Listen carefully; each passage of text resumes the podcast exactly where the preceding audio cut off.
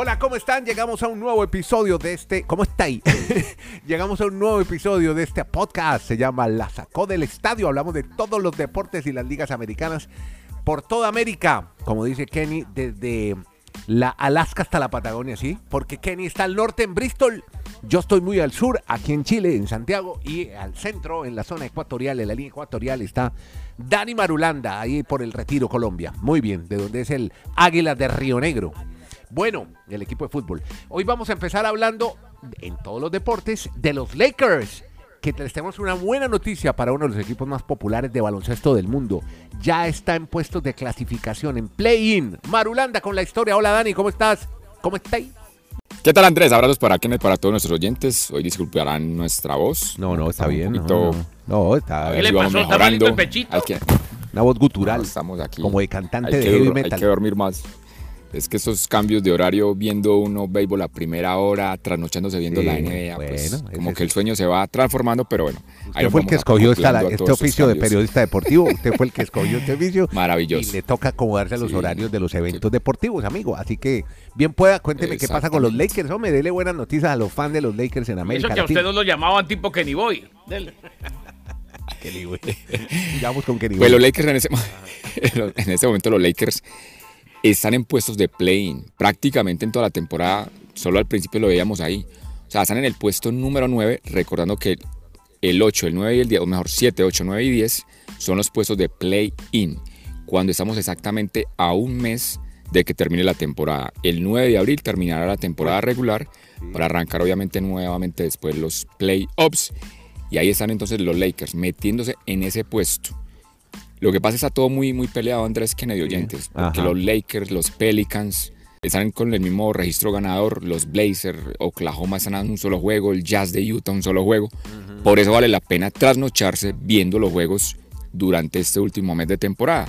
Ayer, por ejemplo, estábamos viendo a altas horas de la noche el equipo de los Clippers, ganando un muy buen partido también frente a los Raptors y siguen ahí en la pelea también para estar en la postemporada, pero por lo menos los Lakers o los fans de los Lakers hoy están emocionados bueno, ilusionados de que por lo menos ya su equipo se ve allí en puestos de play-in, no play-off directamente, pero sí con la opción de tener, ¿por qué no?, una opción de avanzar en la postemporada. Seguimos en baloncesto, Dani. Ahora para saludar a Kenny Garay. Él está en Bristol, Connecticut, para que nos hable de, para que nos cuente cómo le fue a Kevin Durant. Ayer en el episodio nos decía, ya va a estrenarse en su nueva casa ahí en Phoenix, Arizona, con los Suns de Phoenix. ¿Cómo le fue en el estreno, mi queridísimo Kenny Boy? ¿Cómo le va, don Andrés? Un fuerte abrazo. Me recuerda Ajá. una gran amiga y gran profesional, doña Exacto. Diana Montoya. No, a ver, le decía eh, así Kenny Boy para que le para Kenny Boy. contextualicemos. Hola, Kenny Boy, ¿cómo está? Saludos. Desde. Alaska hasta la Patagonia, desde Arica hasta Punta Arenas. Gran amiga y, y la seguimos en redes sociales Todavía, y todavía. la queremos mucho. ¿Dónde Eh, andará Diana, hombre? Desde hace tiempo no le cuento que eh, eh, está haciendo creo que radio los fines de semana, está ya No, ¿en dónde? como más En Caracol Sí, no. Ese programa de ver que son dos creo días que no lo tenía algo en Blue. Sí, creo que tenía algo en Blue el ah, fin de está en semana. Blue. Ah, mira vos. Ah, no sabíamos. Bueno, qué bueno por Dianita. No, Bueno, no, en Caracol me acuerdo que, que ya no. Ah, bueno, Pero seguramente. estuvo muchos años. Gran amiga, gran profesional, gran persona. Seguramente Eh, la gestión la hizo su novio, a quien también apreciamos, el señor Juan Jacobo Castellanos. Tremendo periodista, Juan Jacobo, que trabaja ahí también con el, con el grupo Caracol y Blue. Exactamente, como debe ser. Qué bien. Eh, desde Alaska hasta la Patagonia, desde Arica hasta Punta Arenas, eh, antes que nada, antes de responderle a secas cómo le fue a Kevin Durant, Sí. empate heroico de mi manojito de flores. Bien, bien. Sobre minuto 83, ¿no? Jorman Zapata ahí. ¡Pum! Qué bien. Venga. Germán Zapata, el colombiano. Uno, uno Vamos, ahí. Magallanes, a conquistar el Atanasio. Ahí en el Vamos. teniente. Bueno. Prepárate, Pero Dani estamos Marulanda. hablando de- estamos, hablando no- de la, no estamos hablando de la Sí, NBA, sí, por favor. No, pero un saludito, Marulanda, que no, también no. se vale. El manojito. Jorman. Muy bien, Bueno, el bueno, colombiano. Está muy bien. Bueno, hágale, Maru, hágale. lo voy. A ver, ¿cómo le fue? Le fue muy mal. Ay, ¿cómo así? ¿Qué pasó? Estaban en eh, el calentamiento previo y se torció el tobillo. No me diga, no puedo jugar. No pudo jugar. Ay, no. Calentamiento previo al partido, se torció el tobillo, no pudo estar en el juego que marcaría su debut como local con los Son de Phoenix. Eh, sin embargo, el equipo ganó 132 a 101. Eso pasó a ser los 44 puntos de Devin Booker y demás. Pasó a ser secundario. Después de lo que vimos del tobillo izquierdo, avanzaba hacia la cesta, se preparaba para jugar, estaba en el calentamiento, reiteramos, Sí. y se levantó y comenzó a caminar después de cuando se resbaló y cuando trató de comenzar a caminar se dio cuenta que no podía jugar, que tenía que primero examinarse. Sí. Así pues que tuvieron que conformarse los fanáticos con ver el espectáculo de Booker, pero muchos fueron a ver debutar a Kevin Durant. Otro que se lesionó, pendientes, que Sí, hoy le hacen una resonancia magnética, ¿Quién? es el hombre de los Mavericks de Dallas, Luka Doncic, el esloveno. Ya. Cuidado.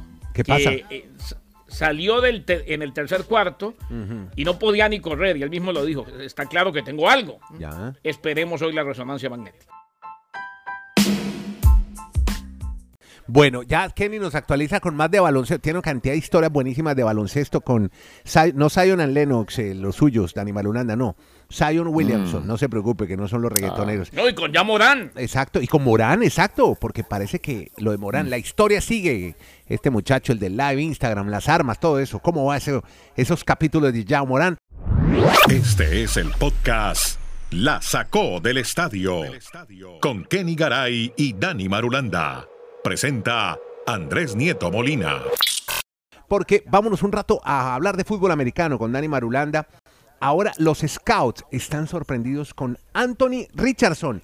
¿Y cómo es la historia? ¿Por qué se sorprenden, Dani? Porque este jugador que es un quarterback es un superatleta. ¿Ah, Después sí? de dar todas las El exacto, combine. da todos los las métricas en el combine, todas esas métricas de salto vertical, de salto de longitud, Ajá. de la velocidad en 40 yardas, Sí. pues no se había tenido un registro de un haga- hagamos la claridad, un quarterback con lo que mostró este muchacho, Anthony Richardson, que para muchos va a ser tal vez el cuarto quarterback reclutado en primera ronda o de pronto en la segunda ronda del próximo draft, Ajá. pero muchos se están enamorando por esa capacidad atlética. O sea, no será el típico mariscal o quarterback de NFL para hacer un, un All-Star o pues, para hacer un Hall of Fame, pero están sorprendidos por, reiteramos, la forma atlética en la que puede llevar un equipo. Ya. Muchos se sorprendieron que por qué lo habían llevado a- al draft tan rápidamente, porque ni siquiera hizo los cuatro años en la universidad. Pues yo creo que con base en esa, a- esa parte atlética, pues de pronto algún equipo le va a dar la oportunidad y sobre todo cuando hay tantas necesidades en equipos de la NFL. Y dicho eso también, Andrés, Ajá. me está sorprendiendo cada vez más viendo estos análisis porque estamos a siete semanas Sí. de que se haga el draft del 27 de abril Ya. lo que están hablando de Cristian González. Hay equipos Sí. que están hablando que incluso lo seleccionarían entre los 10 primeros del draft. Pero o sea, eso sería, que, que sería de, el pupilo de Bill Belichick en los Patriots. ¿Podría ir a otro equipo? sí, Filadelfia, hay, lo pasa como todos los analistas que están todo el tiempo Claro, Andrés, pendientes porque día a si día suben de hacer los del mock. draft, no, Sí. llega, no llega a New England. Lo cogen antes. Ah, claro. Exacto. Claro. Y todos esos que hacen los mock, los mock de draft es tratársela de jugar, de jugársela de cuáles van a ser las 32 primeras selecciones del- de la ronda 1 del draft. Algunos manifiestan que incluso Filadelfia en el puesto 10 podría escoger a Cristian González. O sea, este colombiano prácticamente Tremendo. ya sería, me parece a mí un, una sorpresa que no lo veamos ser seleccionado en la primera ronda. De lo bien que han hablado de él y lo bien también que le fue en, comba- en el combine. O sea, su velocidad, su capacidad atlética. O sea, Sí. que hay que estar siguiéndole la pista a Cristian González. No se nos olvide ese No, nombre señor. para Colombia Ah. en la NFL. Corre sangre vallecaucana por sus venas. Muy bien por Sí, Cristian. señor.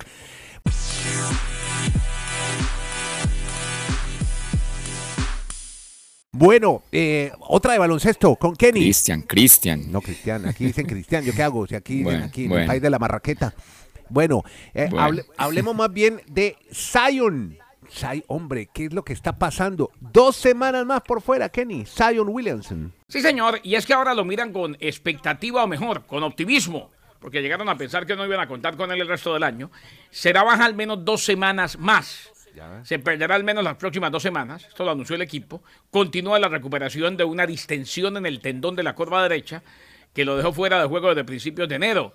Williamson se lesionó el tendón de la curva el 2 de enero contra los 76ers de Filadelfia. Dicen los Pelicans que fue revaluado recientemente y que las imágenes médicas muestran que sigue sanando. Su próximo examen tendrá lugar en dos semanas aproximadamente. Así que como mínimo dos semanas para que los médicos por ahí, si es que ya ha sanado lo suficiente, digan que puede empezar a hacer ejercicios o trabajos de equipo y lo podamos ver de vuelta en la duela. Los Pelicans, marca de 31 y 34, están empatados con tres equipos por el décimo lugar de la conferencia del oeste, buscando el play-in o al menos mantenerse en puesto de play-in. Ya otra de baloncesto que ya la historia de Morán que me muero por oírla con la voz de Kenny Garay a ver en qué va, porque por ahora metámonos en el clásico mundial que ha sido tema recurrente por estos días y tenemos otra gran actuación ahora de Países Bajos. Cuéntenos, Dani, ¿cómo es la historia del clásico mundial? Dani Marulanda en la sacó del estadio. Pues André, le cuento que yo estoy con este horario biológico, pero totalmente mezclado. Reitero, entre uno ve los juegos a la medianoche en territorio japonés o a las 6 de la mañana después en territorio colombiano. Y con los de la NBA ya no sé ni qué día es ni qué hora es. Pero lo único que les puedo contar es que los Países Bajos están a una victoria ya de clasificar a la ronda de los cuartos de final. Y uno dirá, pero ¿por qué Países Bajos está ganando sus partidos en el Clásico Mundial de Béisbol? Lo que pasa es que la mayoría de estos jugadores son de esas Antillas holandesas en el Caribe. Muchos de Curazao, Claro. Incluso la gran figura en el partido anterior fue Sander Bogarts, el gran jugador de los Medias Rojas de Boston Ah, por mire. mucho tiempo. Ya. Fue clave en esa victoria, tres carreras a una, y por eso los Países Bajos están liderando su grupo a una victoria, reiteramos, de clasificar. También hubo sorpresa, por ejemplo, Panamá. Panamá en su debut por primera vez obviamente gana en el Clásico Mundial, le metió 12 carreras a China Taipei, un pues clásico equipo en, en la, en el Clásico Mundial de Béisbol. Y también mencionamos que Australia también sorprendió hoy. Le ganó 8 carreras a 7 a Corea. A Corea del Sur, que también es uno de los grandes del béisbol. Pues los australianos dieron la sorpresa. O sea que cada juego está muy emocionante. Lástima para nosotros en ese momento los horarios. Sí, pero bueno, yo creo que el fin de semana ya se componen cuando lleguemos a los horarios más habituales del continente americano. O sea, nos vamos a enloquecer Andrés con estos horarios y, y, por ejemplo, para hablar de locura, la próxima semana que arranca la locura de marzo del baloncesto colegial, pues ahí no, no vamos a tener ni, ni ojos para ver tanto deporte. A propósito de televisión y deporte, qué buena etapa la de ayer, la de el París-Niza. La primera Sí. batalla entre Pogachar y Vingegaard. Qué duelazo. Mm. Ya, ya ganó Pogachar su primer duelo ayer en el París-Niza. Y ahí va Dani Martínez. Llegó ahí a un minutico largo, el colombiano, que además es líder Pero- del pero- Ineos. Ajá. Pero Pogachar cuando quiere hace lo que quiere. Sí, lo que quiere. Su sí. primera victoria de la, de la ya, le- temporada. ya le dañó World la emoción a Nieto. Pero No, pero es verdad. no, es que es ¿Qué que hacemos? no es que Lo único que no es bueno. Pogachar es bailando. ¿Cómo baila de mal? La baila horroroso. pero Ah, bien. sí, sí. Sí, no, pero es que a, a él no lo Ese- ese- contrataron ese una discoteca ni nada de eso. Bueno, óigame, a propósito, Pero, sí, antes- pero caray, es que Rigo- Rigoberto, Rigoberto lo trajo por acá a las discotecas colombianas. Sí, sí, sí, baila muy se mal. movía más un. Sí. en fin. Este es el podcast La sacó del estadio. Venga, eh, es que hoy, hoy estaba viendo a mi querida Savannah Guthrie abriendo su emisión de Today con la noticia de Tiger Woods. Hoy es noticia, hay una demanda de su exnovia, de Erika Herman. Lo demanda por 30 millones de dólares. ¿Qué alega ella?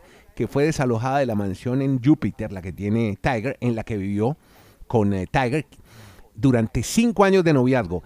La versión de, de Herman, eh, tras la ruptura, Erika Herman, es que el tigre habría, eh, Tiger Woods, habría accedido a que ella hiciera uso de la casa durante un periodo equivalente al tiempo que convivieron como pareja ellos allí, es decir, cinco años. El acuerdo era verbal. Es que todo eso hay que, hay que firmarlo, ¿no, Kenny? Eso en papel. Eso verbal no sirve. No, y además que ella dice que, que tenía un acuerdo verbal de, Sí. de vivir en esa casa 11 años. Claro, el tiempo que no vivieron sé. juntos. Yo no sé qué tan, qué tan eh, viable es que un juez considere un acuerdo verbal y de 11 años. ¿eh? Sí, ahí está. Eso, Ahí es- eh, el hecho es que lo que ella quiere es que el juez le- la libere de tener que cumplir con eh, las cláusulas de confidencialidad del acuerdo que firmó. Correcto. Bueno, Porque cuando la libere, ella puede contar según ella muchas cosas. Mm, no, ¿cómo le parece? hombre? Bueno, es, con esa hecho es noticia... que cuando acuerdo, la sacaron de la mansión, y, y- y no me estoy riendo de malo, cuando la sacaron de la mansión, le dijeron, venga, eh, aliste la maleta que la está esperando Tiger en el Caribe, tenemos que estar allí unos cuatro o cinco días. Ajá. Y cuando Claro, se fue, como una cambiaron la chapa. Ave María. Sería como un acuerdo de amor, venga, venga, enamorémonos hasta el 2030. ¿Cómo le parece? Y, Eh, y- no, y ver- es que y verbal. De la manera que ella lo presenta, Dani, es. No, no, no. Acuerdo de amor No, hasta el no, no. 2030. Y si terminamos antes, yo sigo viviendo en su casa hasta el 2030. Como no, moñito. Bueno, queda entonces negocio, la, la demanda para el Ay, ay, ay. para Tiger, 30 El millones más. Bueno, eso para El después. amor en estos tiempos, el amor de estos tiempos, en fin. Ahora, la debió haber dejado vivir ahí esa casa de Tiger. Uno se pierde. No creo que se hubieran encontrado nunca. En Júpiter queda la casita. Bueno, Podcast La Sacó del Estadio. En Twitter, arroba La Sacó Podcast.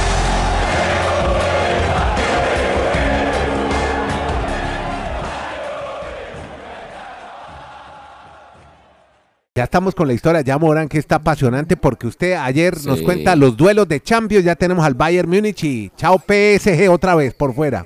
Ya no va más. Se eliminó Pues, octavos. Sí, lo normal es decir que es otra decepción del Paris Saint Germain, obviamente decir que el fracaso de los equipos que invierten con dinero, pero yo quiero hacer una, no sé si una reflexión o una pregunta mejor, Ajá. porque uno se cansa de ver en las redes sociales diciendo mucha gente y sobre todo la prensa que es que, se fue, que no, no vale la pena invertir y gastar como locos para ganar una Champions, que porque el Paris Saint Germain no ha podido. Pero venga, recordemos los últimos equipos que han ganado la Champions. Real- ¿A ustedes les parece que el Real Madrid no invierte? El Real Madrid. sí ¿A ustedes- invierte. Claro. ¿A ustedes les parece que el Bayern Múnich no gasta como loco en la liga alemana? Por supuesto, muchísimo. ¿A ustedes les parece, a ustedes les parece que el Chelsea con Abramovich no gastó y gastó y gastó, hasta que por fin gana la Champions? Y ahora con los gringos también gastan. sigamos más atrás. ¿Usted cree que el Liverpool, usted cree que el Liverpool se, se nutre de fuerzas básicas, como dicen, o como la cantera de los españoles, también gastan y gastan? El Barcelona cuando ganó 2015, la última vez, ya son ocho años en que Messi gane la Champions. Barcelona también gastó y gastó, pues muy buenos jugadores. Entonces, yo creo que se están yendo muy exagerados, que es que no hay que, que el, el- que el estilo del Paris Saint Germain no da para, para ganar. Ojo, así, así sea des- así sea así sea desbordado, pero es que hay que invertir o si no, entonces nunca van a competir con los tradicionales. O sea, pero muy pero sí. Argenti- Argentina fue muy muy em- emotivo, pues muy motivacional lo que hicieron para poder llegar allá. No, pero fue un cambio, en equipo, Paris ¿eh? Saint-Germain Ya- usted- ya era equipo. Pero pero Garay, pero Garay, pero en Paris Saint-Germain usted ve como una displicencia, como que sí, como a que eso no, voy. o sea, no hay sin- equipo, sin no hay emoción, colectivo, no, no hay. A ver, No, no, pero eso no lo como cada uno el equipo. resuelva, como, cada uno, como equipo, cada uno resuelva. No o solamente a sea, lo colectivo en, en la Sí. cancha, sino que eh, se, se ve que, que es un equipo buscando el mismo propósito. Aquí como que hay islas, un poquito por aquí, un poquito por aquí y nada más. Total, total, Pero, así pero, pero, ahora, lo pero que- les han llevado a los mejores decir- entrenadores también, los mejores entrenadores del mundo. ¿Y qué? ¿Por qué Pues no lo arman un que sí, equipo? pero pero los, los entrenadores no juegan. Pero sí, yo Lo sé, que pero sí arman el decir- equipo, lo ponen a jugar y le dice usted vaya por acá, usted por esta banda usted por... ver. Tuchel se acabó el proceso, lo llevó a la final. Sí. Pochettino no pudo. Galtier no pudo. Blanc tampoco pudo. Sí. Eh, Unai Emery no pudo. No. Carleto también estuvo y no pudo. Sí, algo raro pasa. Complicado. Sí, Lo, lo que sí hay que decir, me parece, Dani y, y- y Andrés, es destacar que el Milan eliminó al Tottenham Hotspur y vuelve a estar en cuartos. ¿eh? Milan, alto. Sí, esa está buena, la del Milan. Muy bien. Sí, Ahí sí, van señor, avanzando los desde el- italianos. Desde el, desde el 2012. 11 años pasaron para verlos otras entre los ocho.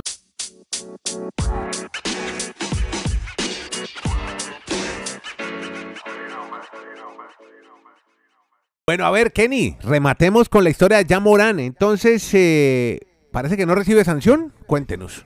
No, no, no. Sanción puede recibir, Andrés. Entonces, ¿cómo es Lo la que no va a recibir es Ajá. cargos penales. Ah, pe- bueno, peor, mejor. Porque o serían sea, más para delicados él los es cargos. un respiro. Pero claro, claro. No Sanción si sí del equipo. y- y lo pueden ver de pronto en la página de la Sacó Podcast. Sí, lo pueden ver.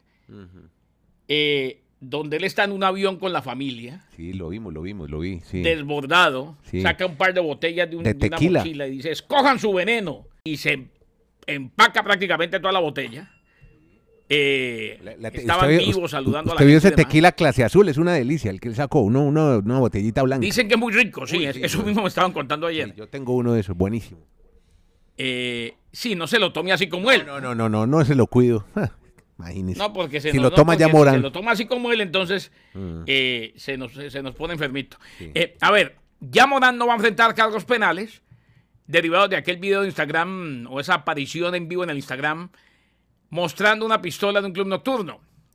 Los Grizzlies anunciaron que Morán, eh, recordemos después de eso, estará fuera del equipo por al menos cuatro partidos más. La policía de Glendale realizó una investigación luego de ser alertada sobre el video, determinando que el incidente tuvo lugar en un club de striptease llamado Shotgun Willis el sábado en la mañana temprano, horas después de la derrota de Memphis ante los Nuggets de Denver, pero que no había suficiente evidencia disponible para acusar a nadie de un delito. Así pues que no hay evidencia disponible para que le presenten cargos penales a Yamorán. Eso sí, se sigue investigando de parte de la NBA porque las sanciones del equipo, o sea, el equipo, el equipo lo separa, pero el castigo grande puede venir de parte de la liga. Perfecto. Y con esa historia entonces ya no hay castigo penal, sino sanción del equipo. Ya Morán van a estar un tiempo largo sin este gran jugador en la NBA. Pues con esta historia terminamos este podcast que se llama La sacó del estadio. Hoy tuvimos la grata presencia de Dani. Oiga, ¿qué pasó con el libro al fin?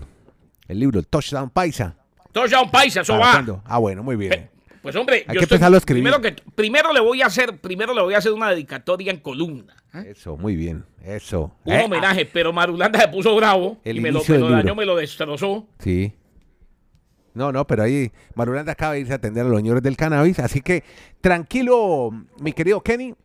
Lo mío que a Dani, Kenny, Dani, Kenny en Bristol, Dani en el Retiro Colombia. Yo soy Andrés Nieto, hacemos parte de este podcast. Se llama la Kenny Boy, ¿no? La sacó del estadio. Muchas gracias a todos, que la pasen bien. Gracias por oírlo y compartirlo. Podcast La sacó del estadio